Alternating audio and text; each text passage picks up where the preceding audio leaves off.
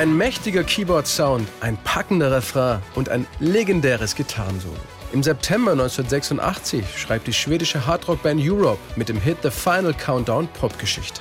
Der Song ist inzwischen schon längst zu einem Rockklassiker und einer universell einsetzbaren Stadionhymne geworden, erzählt Bassist John Levine. Es macht ihn stolz, dass das Lied zum Beispiel bei der Fußball-WM 2006 in Deutschland 20 Jahre nach Veröffentlichung immer noch gespielt wurde. Makes me very proud. That's really fantastic to hear yourself in a song that they're playing in such a huge event. And that keeps happening all the time. Dabei war sich die Band gar nicht sicher, ob der Final Countdown überhaupt die richtige Wahl für eine erste Single sei, erinnert sich Sänger Joey Tempest. We just wanted to write a song for the fans, really. We wanted a show opener. That was what the song was about. Eigentlich wollten sie nur einen Song für die Fans schreiben, eine Art Opener für ihre Live-Shows. Auch Keyboarder Mick Michaeli hatte seine Zweifel. Zu lang, zu ungewöhnlich, kein Hitpotenzial. The final countdown is too long. Kind of a strange song for a single. It's never gonna be a hit. Doch ihre Plattenfirma Epic hat den richtigen Riecher und überredet Europe schließlich doch, The Final Countdown als erste Single aus dem gleichnamigen dritten Album auszukoppeln. Die Songidee stammte noch aus der Anfangsphase der Band.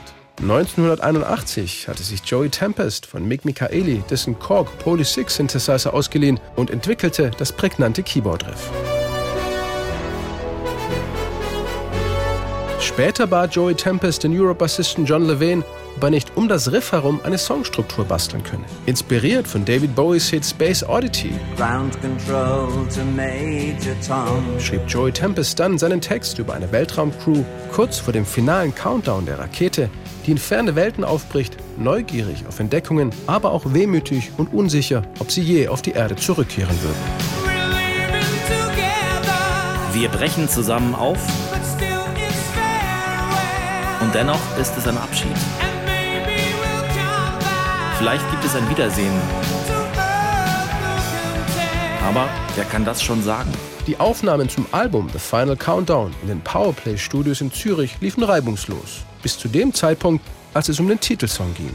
Der falsche Drum-Sound, zu viel Keyboards für eine Rockband und so weiter und so fort. Bei Europe sprach man schon ironisch vom Final Breakdown, dem finalen Zusammenbruch. We had a lot of discussions about Final Countdown. Uh, it was very close that it didn't end up on the album, you know.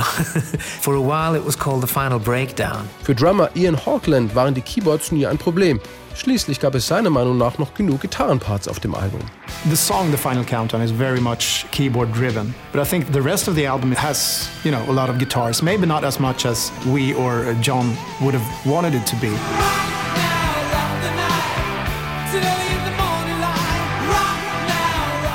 Leadgitarrist John Norum sah das naturgemäß völlig anders. Er war vom Sound ihres neuen Produzenten Kevin Elson enttäuscht und er war frustriert über seine plötzliche Nebenrolle. Im Rohmix klang das Ganze noch viel gitarrenlastiger und aggressiver. Dann fehlten auf einmal die Rhythmusgitarren fast völlig und die Keyboards haben das übernommen. Da war nur noch so ein laues Gitarrengrundbrummen zu hören. Ich habe überhaupt nichts gegen Keyboards, aber damals hatte ich mir einen stärkeren Gitarrensound à la Gary Moore gewünscht und deshalb war ich mit dem Ergebnis sehr unzufrieden. John Norum durfte immerhin ein legendäres Gitarrensolo beisteuern, das mit 32 Sekunden auch noch ungewöhnlich lang war für eine Hitsingle.